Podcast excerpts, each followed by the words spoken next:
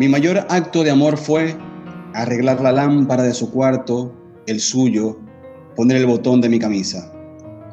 Pero el asunto no es lo que hicimos, queriendo o sin querer, si el querer está de sobra, sino que fue tumbado en su cama sin ropa, que vi que el bombillo titilaba y que fue ella que en pleno frenesí arrancó el botón de mi camisa. Salvar al mundo de nosotros con nosotros dentro, nuestra única forma de querer. A estas alturas, no sé si somos efectos colaterales o circunstancias, la lujuria, la luz parpadeante, el hilo roto. La persona que voy a entrevistar hoy es un, caso muy loco. Eh, llegué a él por una recomendación del amigo de un amigo de mi hermano que me dijo, mira esta cuenta.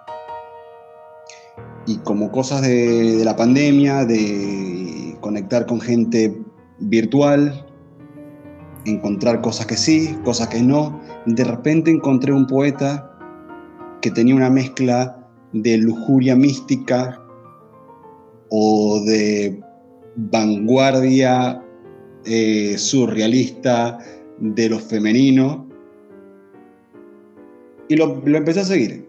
Lo empecé a seguir, empezamos a hacer conexión, nos hicimos grandes amigos, incluso ahora nos dimos cuenta que somos eh, compañeros de desempleo eh, y de problemas económicos, pero como estamos haciendo en esta nueva temporada, nos interesa hablar de poesía, de lo místico, de lo seductor, del desnudo, de la figura femenina en su poesía, de lo que tiene para aportar en la actualidad poética. Hoy vamos a hablar de la poética de David, el señor Orión. ¿Cómo estás, David? Chavo, un gusto saludarte, un gusto estar aquí esta noche eh, acompañándote y bueno, en, en esta tercera temporada, segundo capítulo. Y bueno, Siempre, siempre un gusto. Siempre nos vamos tropezando en la poesía, de un lado al otro, en lo virtual, en lo real y en tantas cosas, tantas veces que hemos inventado tantas cosas diferentes. Y bueno, te voy, te voy a decir una cosa, es más normal escuchar tu poesía en mi voz que mi poesía en tu voz, pero bueno, una bonita intro. Es verdad, es verdad. Sí, em, yo, yo, creo que una de las grandes cosas que admiro de vos eh, es el poder de la voz que tienes para, para recitar. Y, siempre, yo, yo, creo que la mayoría de los poetas que, que, o, escritores o gente que se dedica a esto, que te conoce, yo creo que todos hemos tenido esa, esa tentación de escuchar a ver cómo suena este poema en particular en la voz de David. Eh, recuerdo que en algún momento en el taller hicimos eh, una mezcla con un poema eh, mío y una edición de, de Fresia, que tengo rato sin, sin verla por ahí, eh, y era como, cambia un montón. Pero además, em, la primera vez que yo escuché un poema, eh, de, un poema mío en la voz de otra persona fue por allá por el 2015, en una antología poética en la que participé, que hubo una dinámica de que eh, cada escritor leyera el poema de otro escritor. Y en ese momento dije, qué loco, cómo cambia la perspectiva de las cosas. entonces me pasó con vos eh, y es como anécdota, que hay muchos poemas que desde mi escritura digo, uh, es un poema muy épico, pero nunca sonó tan épico como cuando lo leíste vos. te, tengo que aclararlo. Está bien. Sí, yo creo, yo creo Gabo, que eh, en estos días discutía con Nato, por cierto, de esa forma particular o de la forma que tenemos de hacer nuestro la poesía que estamos, que estamos leyendo, porque cada cabeza es un mundo y cada interpretación es un mundo. Y la forma, la expresión, la, la, fuerza, todo lo que le ponemos es de nosotros. A pesar que el poema tenga eh, separaciones, puntos, comas, cualquier cosa que nos indique por el camino que debemos ir, a la hora que nosotros lo sentimos y vamos y lo volcamos allí, ponemos una parte de nosotros. Y bueno, y cada quien le da su propia interpretación. A lo mejor tú lees un poema, lo leo yo, lo leo otra tercera persona, y en todas las voces va a sonar totalmente diferente. Pero mira que eso, eso pasa hasta con cosas que quizás son más, más, más regla, ¿no? Igual, antes de decir esto, yo creo mucho en el poema como partitura. Eh, y, vos que eh, habéis participado en mis talleres, sabes que soy muy meticuloso en el tema de si suena como se lee de una forma, ¿por qué no está escrito así? Y después hablamos de intenciones, ¿no? Em, el comentario era que eh, en alguna oportunidad que tuve yo de, estudiar música, me parecía muy curioso el hecho de cómo una partitura que, que, tiene todo, tiene el tiempo, tiene el tono, tiene eh, el ritmo, tiene la intensidad, tiene todo escrito, basta con cambiar al director de la orquesta para que suene diferente. Eh, y así, por ejemplo, de repente yo digo la Quinta Sinfonía de Beethoven y todo el mundo recuerda la Quinta Sinfonía de Beethoven. Pero particularmente a mí me gusta la Quinta Sinfonía de Beethoven dirigida por Eber von Karajan, para mí uno de los mejores directores del mundo. Obviamente hay un tema ahí de de repente tener entrenado el oído, ¿no? Pero lo que voy es, algo tan métrico como la música puede ser interpretado de tantas formas la poesía, que quizás es un poco más, eh, más primitiva, ¿no? más, más eh, eh, de entrañas, como decíamos con Simón, aún más. Entonces, no solamente la interpretación de tu tono de voz, el timbre que tienes, sino también incluso el cómo estás ese día, ¿no? Por eso la idea del poema se hace más poema cuando se lee, ¿no? Porque depende de cómo te agarre, lo mal que la estés pasando, lo bien que la estés pasando, si estás en pedo, si no estás en pedo, si fumaste, si no fumaste, un montón de cosas, y son poemas nuevos siempre. Sí, sí, es que, es que siempre hay, por lo menos en el caso de la música, la sinergia que, que, que se crea entre el ejecutante, entre el director, incluso, vamos un poco más allá, entre la persona que está ejecutando y el instrumento que está tocando. Aunque parezca mentira, todo tiene que ver todo tiene que ver eh, en la marca del instrumento, todo. Pero para nosotros, para los efectos de la poesía, incluso es más, porque la poesía te permite otras libertades, la lectura te permite otras libertades diferentes que no te permite el instrumento. Yo recordaba, recordaba el caso de aquel poema de Bukowski, eh, no recuerdo el nombre, si quieres ser poeta, es un nombre uh, se llama ese poema se llama así que quieres ser un gran poeta. Así que quieres ser un gran poeta. A mí me encanta recitar ese poema porque yo lo empiezo a recitar suave suave suave. Pero hay un momento que en el, en, al final cuando viene la enumeración que yo siento que no lo recito sino que lo vomito. Claro.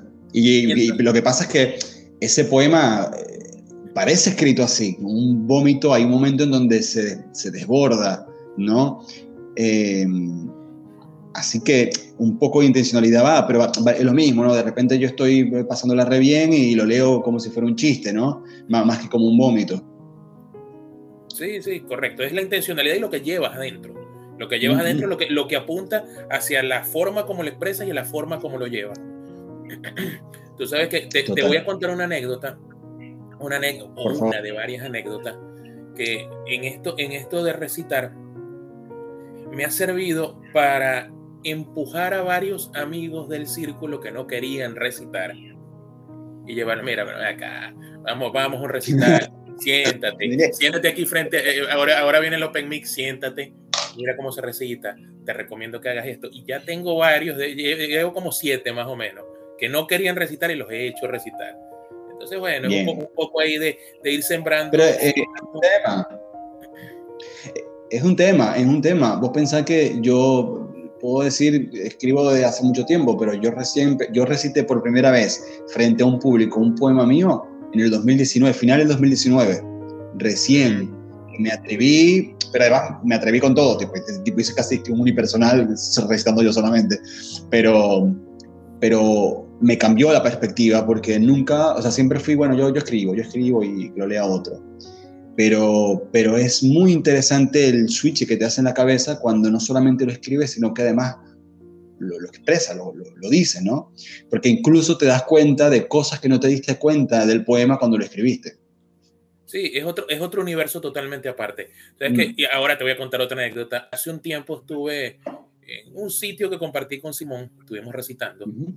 Fue la primera vez que me pasó, después me ha pasado un par de veces más recito un poema que es así, bien fuerte, bien intenso, que se llama, yo lo tengo publicado por ahí, se llama No, suficiente. Bueno, ese poema eh, yo lo empecé a recitar, pero en ese momento yo estaba muy cargado de energía. Recito, recito, mm. recito, recito, y lo voy recitando más fuerte, más fuerte.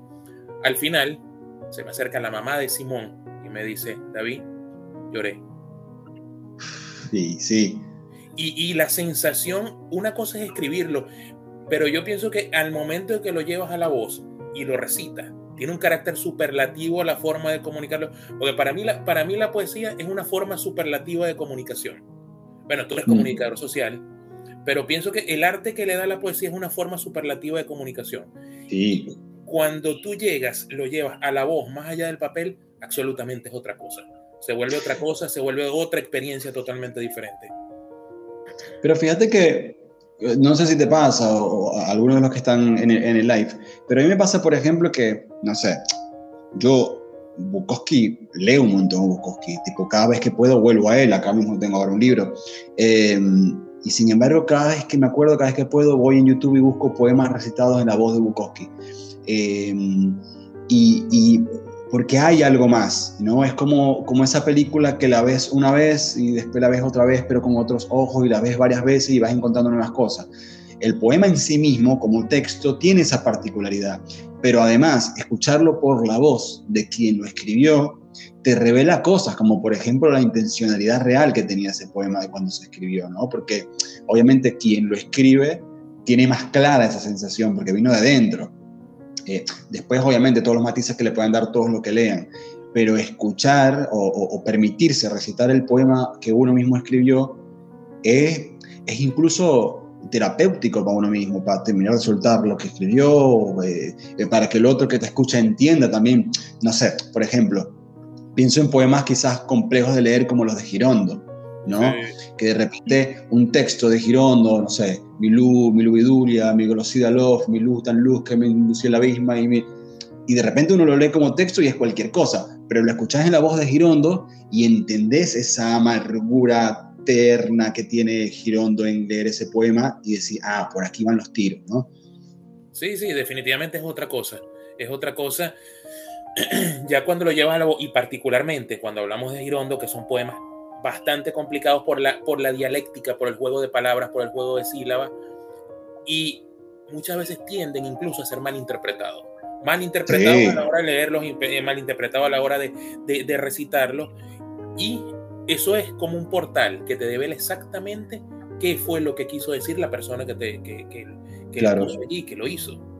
Claro, claro. Sí, y fíjate que sí, sí, con este tema a veces, a veces pareciera que, que, la poesía termina en el texto, ¿no? Pero si nosotros vamos a lo más, más, más, más antiguo, tenemos en la antigua Grecia a los aéreos, a los aedos y a los rapsodas, ¿no? Teníamos a los aedos, que eran los que escribían el poema, y después teníamos a los rapsodas, que ellos se dedicaban exclusivamente a entender el texto y a recitarlo.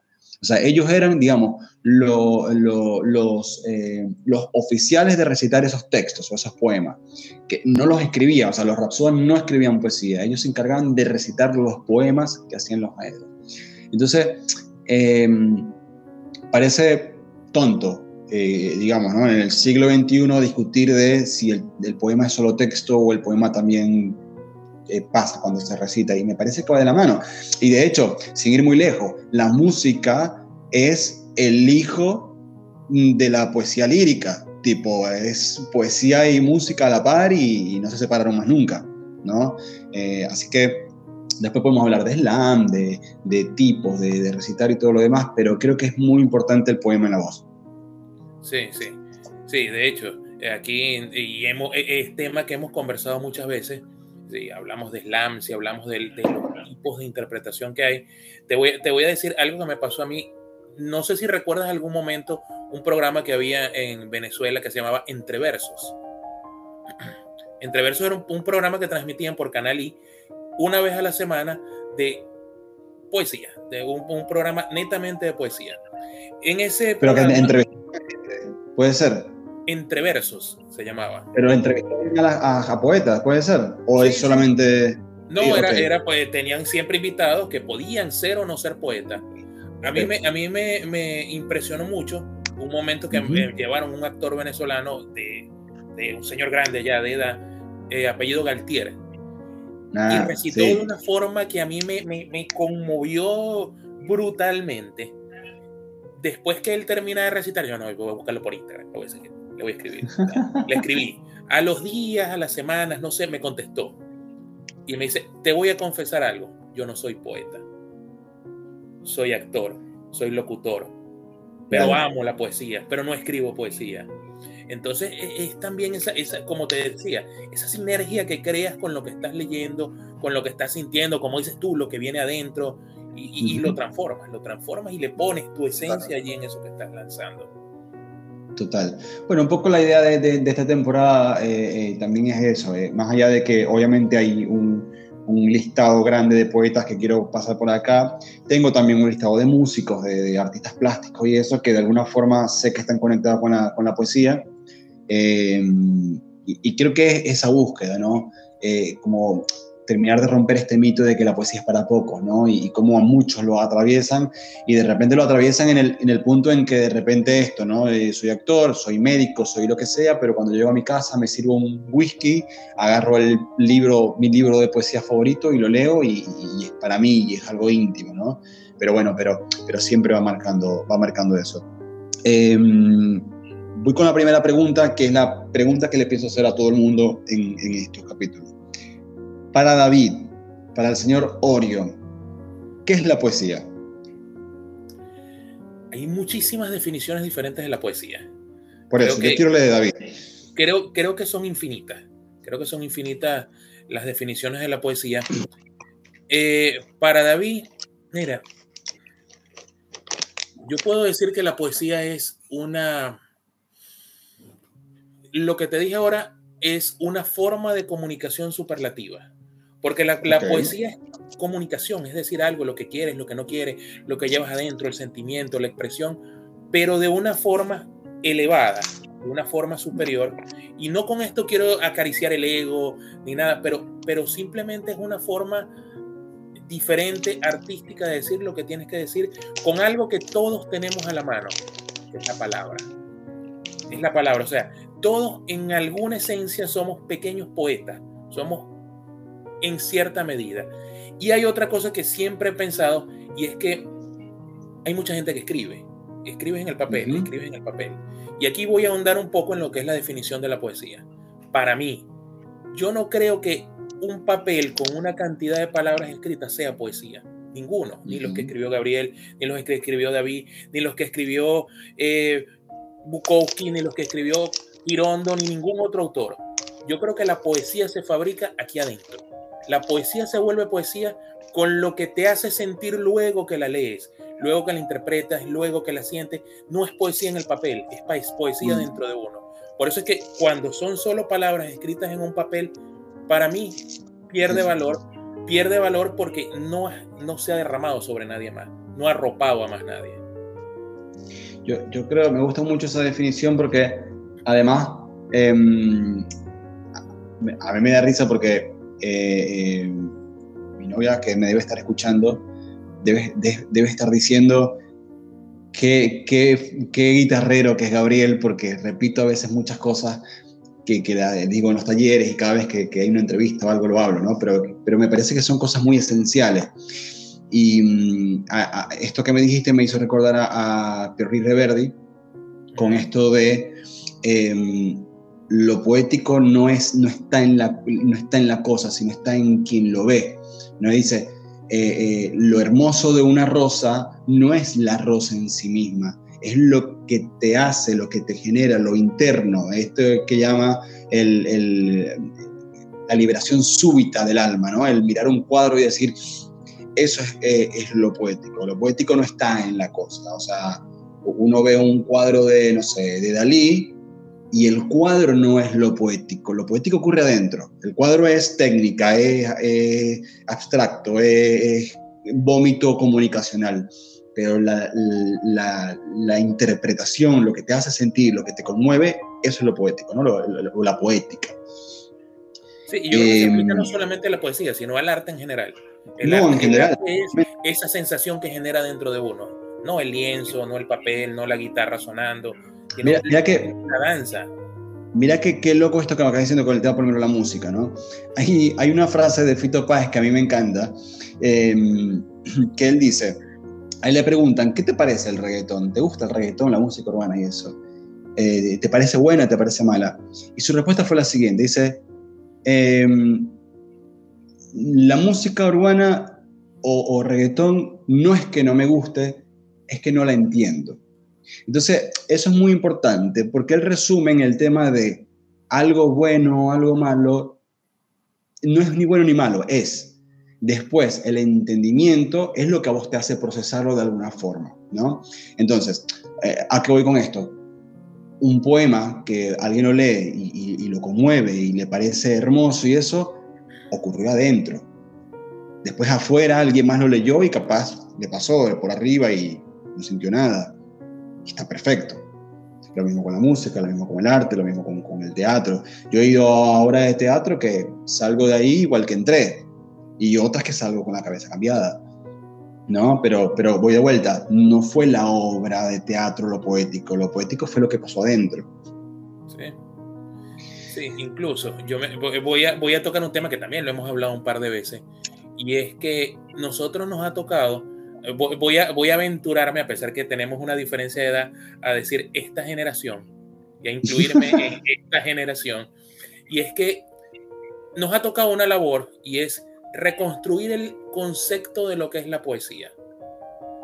Y reconstruirlo no solo hacia nosotros, sino reconstruirlo hacia afuera. Hacia afuera. Y cambiar ese paradigma de que es que la poesía no me gusta, es que la poesía es aburrida, es que la poesía es esto, es que la poesía es aquello. Y creo que nos ha tocado sacarla un poco de contexto a nosotros y a varias, a un par de generaciones antes, y empezar a hacerla digerible, empezar a hacerla consumible. Y no simplemente porque queramos cambiar, sino porque es una transformación natural, es una evolución natural que lleva a que llegue a más personas. De hecho, era impensable en otras épocas, en otros momentos, eh, que te puedo decir que, que, poetas como Rupi Kaur o como Elvira Sastre o, como tantos otros que ahora llegan a multitud de personas, claro, en un mundo globalizado, en un mundo en el que, claro. las artes caminan, ruedan más rápido, como, igual que todo, que llegue a tantas, personas y conmueva a tantas personas, no poetas, no, no, no, no, no, no, no seres del mundo de la literatura, y que les llegue y los toque y los conmueva. Y pienso que eso es mágico y es un proceso de evolución natural del cual nosotros somos parte de reconstruir los conceptos de lo que es la poesía. Sí, yo, yo creo que eh, hay un principio de la poesía y es que toda poesía responde a su tiempo o, eh, la poesía responde a su tiempo en general. Y yo creo que la poesía que se está haciendo hoy en día responde a estos tiempos, ¿no? No solo la poesía hecha, sino la poética, lo que lo envuelve alrededor, ¿no? Y por eso, eh, para mí, hoy en día está ocurriendo cosas muy interesantes con la poesía, que parte desde el hecho de la ruptura de viejas estructuras literarias, eh, editoriales. hoy en día el hecho de que estemos hablando nosotros y, en nuestro Instagram tengamos seguidores y seguidos, poetas increíbles que en su vida han tocado una editorial o un libro, pero que hacen una poesía increíble y uno dice, ¿cómo tienen un libro? ¿Cómo? Porque ya no es necesario, porque se rompieron esa estructura. Que además no, no estamos innovando nada, porque al final la música lo hizo ya hace mucho. Lo que pasa es que la literatura siempre ha venido atrás, ¿no? Eh, hay un, un slammer... Eh, eh, español, que no recuerdo el nombre, que él decía eso, él decía, las obras de teatro pasaron de Romeo y Julieta a eh, Duro de Matar Cuatro, a no sé qué, ¿no? Decía, la música pasó de la lira a, no sé, Queen llenando estadios. Y, la poesía pasó de, eh, no sé, de, cualquier poema de, de, 1800 a de repente llega un Neruda y decir, me gusta cuando calla porque estás pronunciando. O sea, la literatura eh, o la poesía como tal, eh, no, primero no ha cambiado, por muchos años no cambió de formato sino hasta ahora, siempre fue lo mismo, siempre fue texto, texto, texto, texto, y recién ahora está evolucionando a, no recién ahora, recién ahora eh, es bastante arriesgado, desde los 2000 por lo menos, con la llegada de la computadora también empezaron a aparecer poemas digitales, nuevas cosas, ¿no?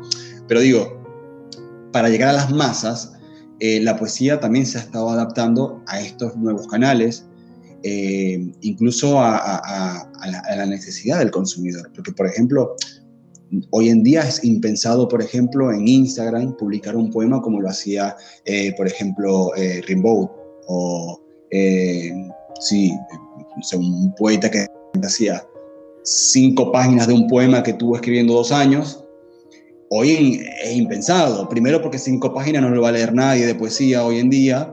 Eh, y segundo, porque dos años de hacer un solo texto en Instagram desapareces. No existís si vas a publicar un poema cada dos años. claro. Pero eso no hace que, o sea, porque quiero que quede claro, no creo que lo que se está haciendo hoy en día es mediocre, simplemente es diferente, es, está ajustado a lo que se necesita, a lo que necesita hoy el lector. Hoy el lector tiene menos tiempo. El lector tiene mucho menos tiempo de lectura. Se te vivimos un mundo que no te da tiempo de leer, por ejemplo.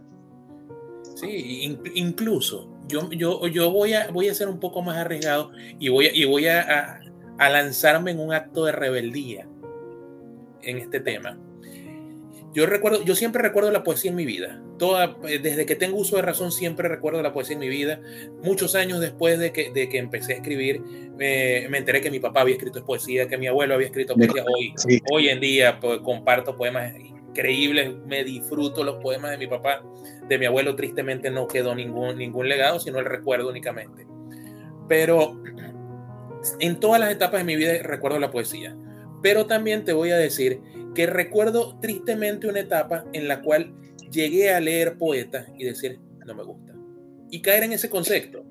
Una de las razones era porque prácticamente con el con la excusa del enriquecimiento del vocabulario, para leer un poema tenías que tener un diccionario debajo del brazo.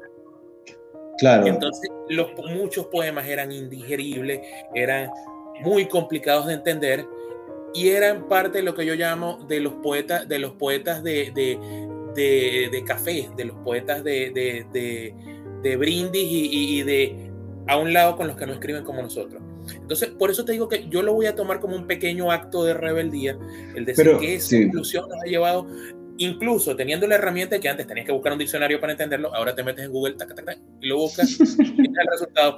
Incluso así, forzosamente, ha cambiado y ha evolucionado para ser más digerible. Es que, es que por eso te digo yo, eh, son estructuras que se han cambiado, porque yo mismo fui, fui un, renuente al mundo de la... Escribiendo poesía, siempre fui renuente al mundo de la poesía, porque cuando yo empiezo a escribir, no había todavía este boom de poesía en Instagram y en Twitter y podcast de poesía y no sé qué más. Eh, cuando yo empecé a escribir, todavía nuestros grandes referentes eran los que estaban publicados por las grandes editoriales, ¿no? Entonces, eh, en algún punto yo rechazaba eso porque sentía esto, que la gente, o sea, el lector de poesía, pero además el escritor de poesía de esta generación anterior, eh, digo de la generación anterior y para atrás, ¿no? Siempre eh, subió a la poesía a un pedestal en el que yo creo que nunca tuvo que estar, pero que se subió por un... O sea, tiene sentido que se suba porque, porque también a lo largo de la historia los filósofos, los literatos, han puesto la figura del poeta casi como una divinidad, ¿no? Como el, el, el, que le agarra las bolas a Dios, está más cerca de Dios y el que escucha a Dios. Eh, que creo que era em, Aristóteles que lo dije con Simón, que decía que, que, el poeta estaba bajo la tormenta de Dios, era el que recibía toda la, la, cuestión de Dios, ¿no?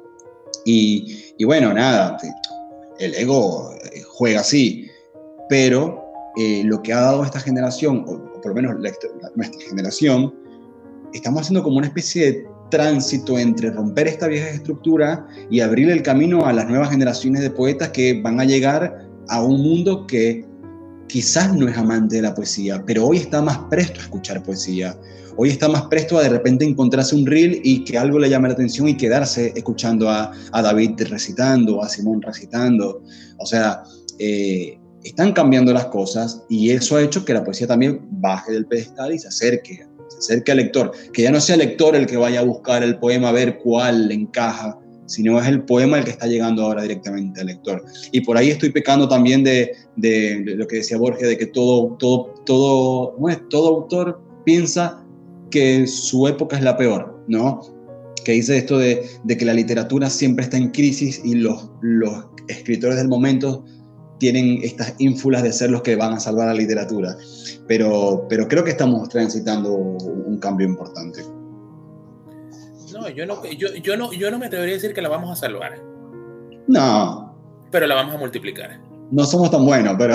no somos tan buenos para salvarla. No estaba en peligro de extinción, pero sí somos responsables de multiplicarla. De multiplicarla, claro que sí.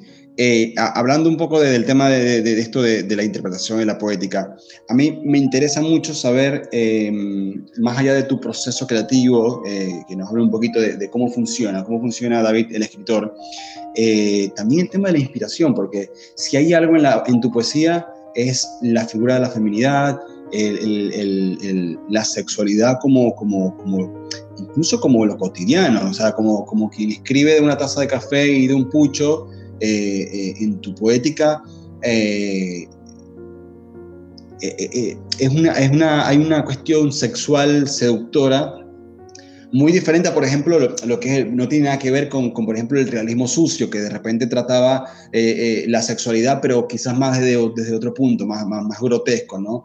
En tu caso es casi místico, místico casi eh, no, no místico, la palabra no es mística, mm, solemne. Hay como una solemnidad sexual, una solemnidad sensual en, tus poemas. Me interesa mucho saber cómo llegaste, o sea, cuándo empezaste a escribir sobre este tema o que este tema estuviera tan, tan, tan reflejado en tu poética, o siempre fue así. El primer poema que hice a los cinco años era sobre las tetas de, no sé. Bueno, yo te, yo te voy a hacer un recuento de unos cuantos años atrás. Yo aprendí, yo aprendí a leer en una, en una, etapa muy temprana de mi vida, muy temprana de mi vida. Eh, yo, hablamos de que yo tenía cuatro años y ya estaba leyendo. Same, ok, me siento identificado. Sí, y crecí en una casa rodeada de libros por todas partes. Claro. Rodeada de libros por todas partes. Y recuerdo que uno de los primeros libros que, que, que leí, te estoy hablando de que tenía a lo mejor seis años, eh, fue Justin. Justin, que es la obra maestra del, Marqués de Sade. Y yo creo que no, eso, fíjate que estoy hablando que tenía seis años, no se me ha olvidado. Muchos años después, no se me ha olvidado todavía.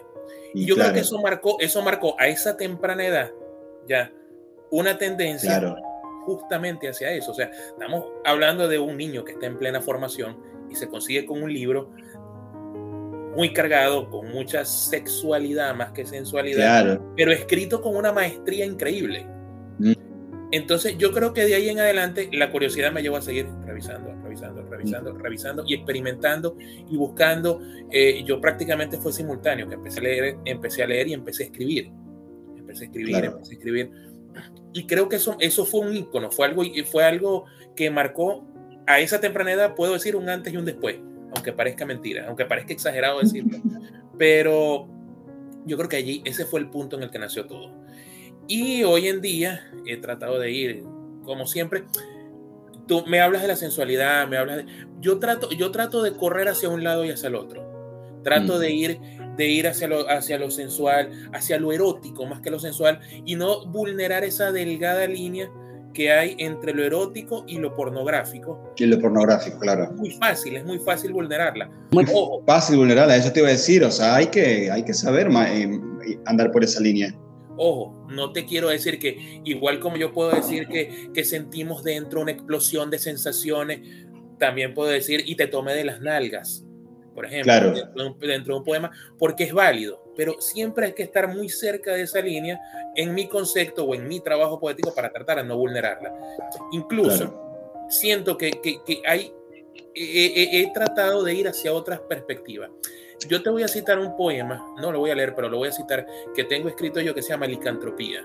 Licantropía es un mm. poema en el cual es erótico surrealista, en el cual describe como la transformación de un hombre y de una mujer a lobos en medio del acto sexual. Resulta que ese poema, en estos días lo conversaba con alguien también, que tiene cierta dosis incluso de feminismo. Mm. ¿Por qué? Porque quita el rol eterno del hombre de que yo voy sobre ti, me abalanzo. Eh, y le da un protagonismo importante a la mujer dentro del poema. Entonces, es eso de romper un poco de paradigmas dentro de todo y de llevar la, de llevar la poesía, de llevar la palabra a un nivel en el que nos cuestionemos incluso nosotros mismos. Claro, claro. Está, bueno, está bueno. Sí, se, me, fue, tenía una pregunta ahora en, la cabeza. Bueno, háblame entonces, porque esto que decías de, es muy cierto, hay ciertos temas que si no se maneja bien, podés caer de un lado o del otro, no queriendo, ¿no? Eh, me interesa mucho saber eh, más sobre el proceso creativo. Eh, porque yo sé que vos producís rápido, lo sé porque hemos escrito, hemos escrito en el mismo espacio, hemos compartido taller, sé que produces rápido, pero me gustaría saber, el, poema de David sale, se va puliendo de una vez, tenés rutina de escritura, eh, andas con un cuadernito anotando ideas y después contame un poco cómo, cómo, cómo fluyen los textos David. ¿Tú sabes, que del cuadernito anotando ideas me pasa a veces, y, voy, voy, a meterme en, en, un punto muy específico y después me voy a lo general. A veces me pasa que estoy durmiendo y hay un verso, hay una frase, hay una idea que no me deja dormir. No me deja dormir. Y literalmente, Gabo, no duermo hasta que yo no agarro, me despierto, la anoto y sigo durmiendo. Cuadernito no, digital no, ya dejé de, me cansé en las etapas tempranas de mi vida de botar cuadernos, desaparecer servilletas escritas. Ya, o sea, la era digital nos lleva a que lo que tenemos nos quedó allí. ya no se pierde más nunca. Entonces, todo digital, pero sin embargo, me pasa mucho eso. O estoy trabajando y se me queda una frase, queda una frase. Y si no la noto, no me concentro en el trabajo. Yo trabajo en un área totalmente diferente a lo que, son la, a, lo que es la poesía. Eh, trabajo en, el área de las ciencias duras, en el área muy relacionado con la matemática, con la física. Y a pesar que yo he escrito cosas que van hacia los dos lados, que van hacia la ciencia dura, hacia lo matemático, hacia lo físico, hacia la química, siento que todavía tengo un divorcio en mi vida entre la vida cotidiana y la vida poética. Diferente a lo tuyo, porque tú, tú, yo, yo, y te admiro el hecho de que puedes hacer un poema de un vaso que tienes en un lado y, y de todo lo cotidiano y de todo lo, lo, que nos conseguimos el día a día. A mí me cuesta un poco. A mí me cuesta un mm. poco y voy más hacia lo místico, voy un poco más hacia la locura y me cuesta un poco separar esas dos partes. Ahora, me hablas mm. del proceso creativo y sí, yo suelo producir bastante rápido, como todo escritor o como todo artista, hay momentos en que caigo en algunos baches, pero suelo mm. producir más o menos rápido. Pero no soy de escribir, por ejemplo, bajo una consigna, me cuesta todavía hacerlo, o me cuesta, no sé si siempre me va a costar, sino que la mente me va llevando hacia donde ella quiere. Claro, y me pasa mucho con estos conceptos surrealistas que muchas veces trato de abordar, que me doy cuenta que escribo, escribo, escribo, y muchas veces parece que son cosas que no tienen que ver una con la otra, línea tras línea, verso tras verso, estrofa tras estrofa, parece que no tiene que ver una cosa con la otra. Y cuando lees todo el compendio de lo que escribiste, te das cuenta que todo tiene que ver una cosa con la otra porque te proyecta lo que estás sintiendo todo hacia la misma dirección y te lleva hacia allá justamente. Y es ese mismo proceso interno que muchas veces no lo vemos, que lo volcamos sobre el papel o sobre el ordenador o sobre las palabras que estamos diciendo. La música juega un papel fundamental para mí, para escribir también. Yo puedo escuchar cualquier cosa que te imagines para, para escribir. Si quiero, recuerdo, por ejemplo, cuando escribí en que te decía que era un poema muy cargado, era un momento que estaba eh, hecho un volcán, un volcán de sentimientos, de rabia. Me acuerdo haber escuchado Megadeth un rato antes de escribir y después volcar todo lo que estaba escribiendo por el papel. Exacto. Llegaste cargadito el papel. Llegué cargado, llegué cargado con el, con el papel y la hoja, pero llegué cargado totalmente. Escucho, escucho música clásica para escribir, escucho a, Tchaikovsky también. Suelo escribir cuando voy a escribir surrealismo, me voy más hacia, hacia lo instrumental más moderno, Enigma. Me encanta escuchar Enigma para, uh. para escribir también. Escucho un poco más fuerte Prodigy para escribir. Y para mí la música es parte de, de, de potenciar eso que tienes dentro y con el, en la medida justa o con la forma justa sacarlo o ayudarlo a fluir a través de, la, de, la, de, eso que estás escuchando y lo que estás escribiendo. Perfecto, perfecto. Y ahí están ah, mandando abrazos inmensos, insomnes desde España. Eh, ahí saludo también a María Gabriela Rosa, pendiente al bate, María Gabriela Rosa, que pronto te escribo. Em, a ver, eh, David, nada, la idea es preguntarte también, eh, a, a, le pregunté su top de, música y de libros. Eh, a mí me gustaría preguntarte a vos, eh, más que pregunta, me gustaría que, que nos dieras un, breve tutorial, un resumen para el que nos está escuchando, que recién dice, uh, quiero, quiero leer en un micrófono abierto, quiero, yo quiero los consejos, los cinco tips, tres tips de David para pararse frente a un micrófono y recitar? El primer tip es disfrutarlo. Saber que vas a vivir, si no lo has hecho nunca, una experiencia nueva, increíble, que, que, te va a llevar a un nivel diferente de lo que es escribir y colocarlo sobre, sobre una hoja, sobre un papel. Eso, eso hay que asumirlo de esa forma para, para sentirte seguro. Lo otro es saber que todos en algún momento, que todos nos ponemos nerviosos cuando nos paramos delante de un micrófono. Que no eres diferente por ponerte nervioso y, creo que cualquiera, tú, yo, cualquiera de los que están allí, en algún momento, hoy en día, a pesar que hayas recitado 10, 20, 30 veces, 50 veces o toda la vida, te vas a parar en algún momento y te vas a sentir nervioso. Es normal, no te sientas diferente porque te vas a sentir nervioso. Y bueno, pequeños tips como por ejemplo la modulación de la voz, eh, la modulación de los tiempos. Eh, hay poemas, hay poetas de hecho, creo que está conectada una persona por allí que le dio unos poemas en estos días para escribir y no se me ha olvidado. Me que tiene una voz increíble, me encanta para escribir, que es Ruth Juno y sus lunas, me mm. encanta su voz. Tiene unos poemas que me recitó hace unos días y los tengo ahí para trabajarlos porque van a redes. ¿Por qué? Fíjate, hablamos, hablamos igual que en la música. La música tiene el, eh, el ritmo, tiene la intensidad. La voz también tiene la, el, el, tiempo, la intensidad, todos los elementos musicales. No es lo mismo que tú recites y estés recitando y quieras dar énfasis en algunas palabras, ¿me entiendes? Y entonces vas cambiando los tomos, vas cambiando los tiempos, vas cambiando el volumen, porque tú puedes estar diciendo algo en un volumen normal o hacerlo más enfático, ¿me entiendes? Entonces, son conceptos básicos, son conceptos básicos que nos van a permitir no solamente sentirnos más seguros a medida que los vamos dominando, sino a medida que nosotros vamos eh, recitando nuevos poemas nos permite transmitir más y transmitir de mejores maneras lo que queremos decir. Y hay una cosa que funciona para la poesía y funciona para cualquier otra para cualquier otro término. La cara tiene una cantidad de músculos, una cantidad de músculos y aunque parezca mentira, la expresión de tu rostro cuando hablas, cuando recitas, cuando cantas, se transmite inconscientemente lo que estás diciendo.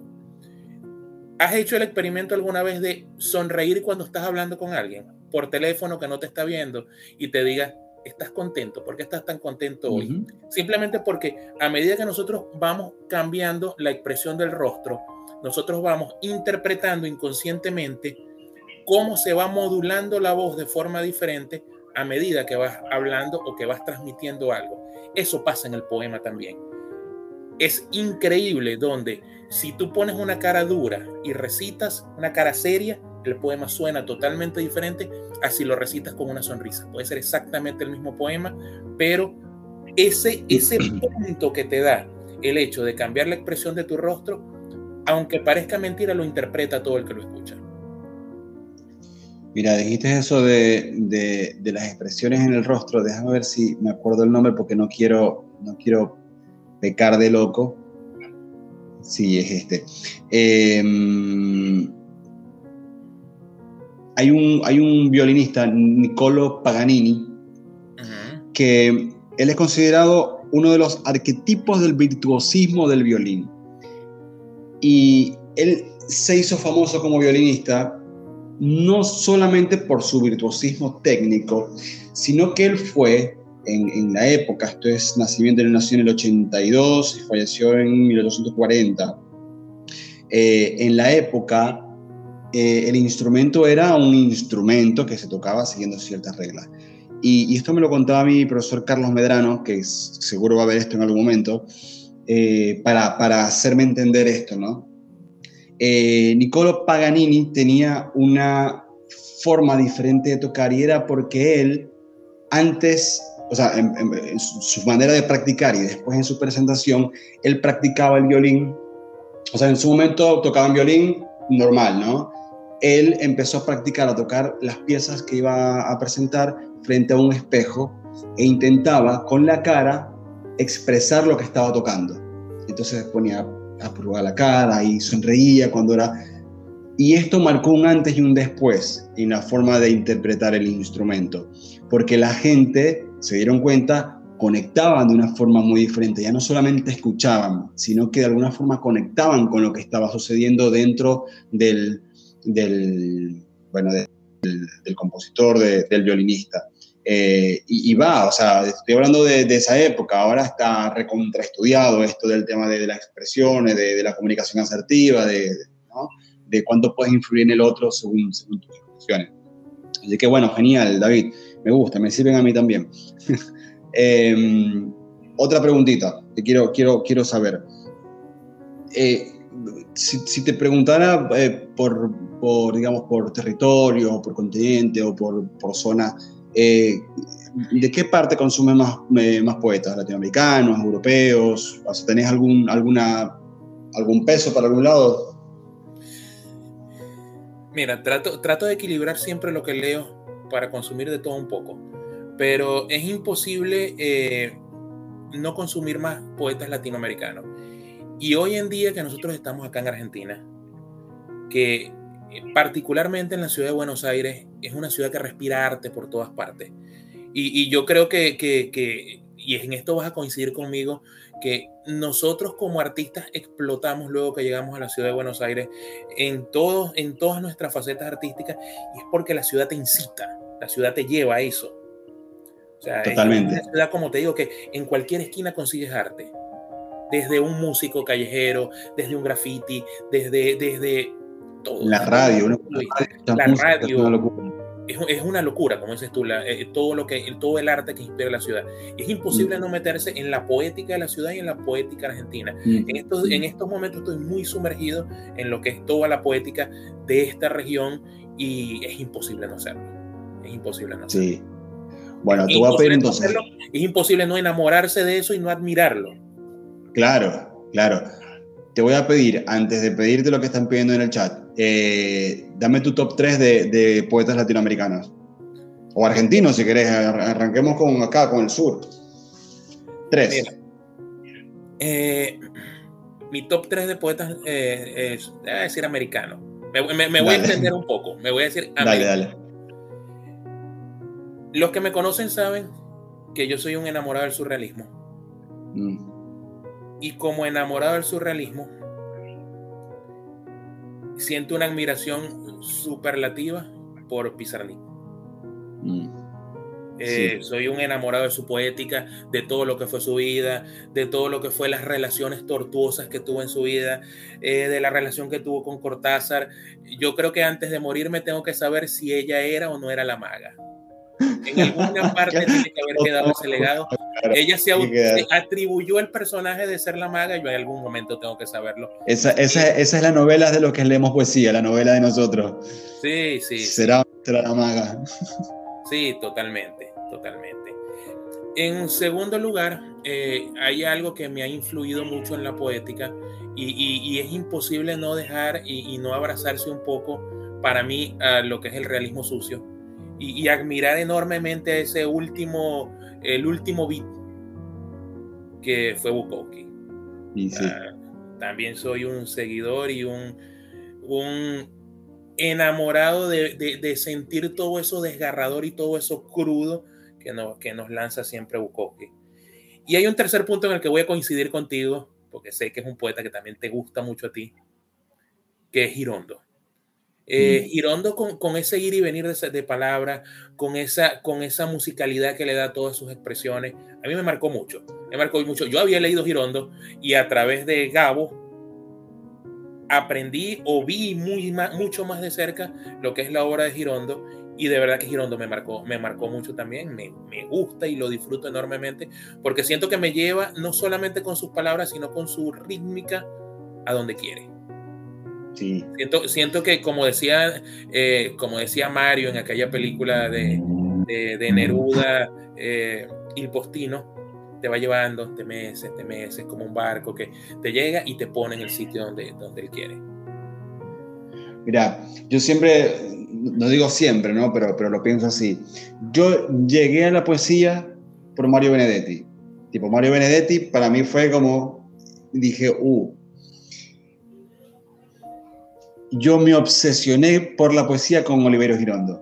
Cuando yo vi lo que, lo que, me, lo que había en, de contenido ahí, fue cuando yo hice clic y dije, tengo que saber más, tengo que saber más, tengo que conocer más, tengo que aprender más, porque Benedetti me enamoró de la poesía, fue como, vení, lee poesía, ¿no? Pero, pero Girondo fue un clic fuerte también para mí, para, para mi cabeza. uno queda medio trastornado después de leer a Girondo y entenderlo. David, te voy a pedir, por favor, que nos recites un poema. Eh, eso no me lo esperaba, dame, un momento. dale, dale, no pasa nada. Bueno, mientras tanto les voy contando acá a los que se están conectando, ya estamos por terminar. Em, estamos grabando el episodio de Maldita Poesía, el episodio 2 de la temporada 3 con el señor David Huertas. Huerta, ¿no? Huerta. Huerta. Eh, Orión en Instagram. Eh, y este episodio, cuando lo estén escuchando, eh, va a ser miércoles 7. Mientras tanto, David está buscando un texto que va a citar. estoy buscando un texto, y, pero no sin antes, yo voy, a hacer, yo voy a hacer una pequeña cuña. Llegó el momento de publicidad. Publicidad. Publicidad. Para todas Ustedes, gracias para todas aquellas personas que tienen algún tipo, que a lo mejor nos están viendo en un live o a lo mejor eh, nos están eh, o van a escuchar el podcast mañana. Señores, eh, atrévanse, atrévanse a escribir poesía, a leer poesía. Y doy, Gabo no me está pagando por esta publicidad, pero anímense y hagan el, taller con Gabo. De verdad, que, de verdad que les va a abrir mucho los sentidos y se van a dar cuenta de muchas cosas en el taller con Gabo y, va, a ser, va a ser un tiempo y un dinero bien invertido y es todo lo que puedo decir. Okay. Qué bueno que dijiste que no estoy pagando, porque ya queda claro por las dudas después si hay mensajes ahí de cobro. No, no, bueno, bueno, después por lo menos, por lo menos un vino me vas a brindar por eso. No, no creas que tampoco es así tan fácil. Puede ser, puede ser. no lo debemos, además, no lo debemos. por ahí quedó pendiente. Simón está conectado. Simón el otro día quedamos en que iba a buscar unos vinos, que nos íbamos a reunir con vos, no sé. Vamos a ver cuándo sucede. Bueno, ahí está. Simón, si estás por ahí, manifiéstate. bueno, aquí tengo un poema de reciente data. Dice así. El día se cuela por la persiana y pequeños astros están orbitando la galaxia de estas cuatro paredes y si soy mi propio experimento de luz cuando las sombras me abrazan. Afuera canta un ave sin nombre. Tal vez canta, tal vez llora. Tal vez yo guardo gusanos en la jaula de los pájaros. Los escucho trinar sus mortales silencios. El mirlo fue solo la carnada. Un clavo ya no saca otro clavo ni llena los espacios vacíos que deja. Huele una margarita desnuda, su rancio olor de amores caducos y una procesión de larvas se aloja en mi nariz. Tres estornudos y esputo mariposas, cuervos, buitres, pterodáctilos. Soy el mejor amigo del monstruo que vive debajo de mi cama, de los monstruos del placar, de los del cajón, de los que se ocultan detrás de las cortinas, de los pequeños monstruos que habitan mi cepillo de dientes. Dime con quién andas y te diré quién eres. El espejo puede estar sucio, pero no miente.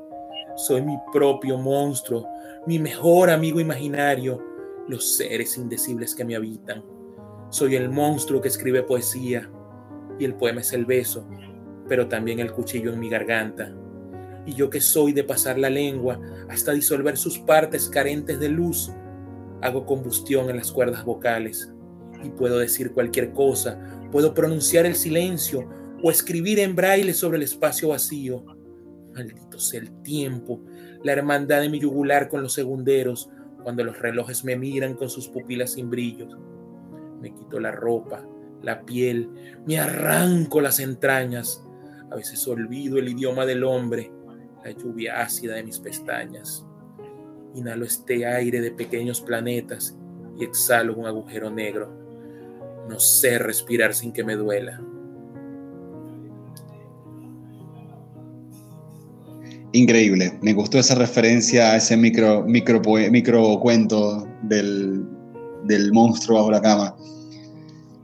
Bueno, ¿qué, decirte, eh, David? Eh, arrancamos con, este capítulo eh, hablando de, la forma de recitar y bueno, concluimos con un tremendo poema.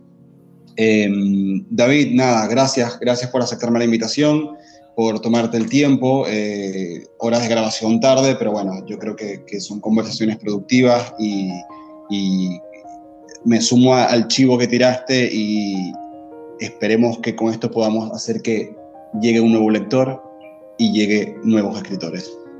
Siempre es un éxito, siempre es un éxito. Todo el que se suma a la poesía siempre es un éxito.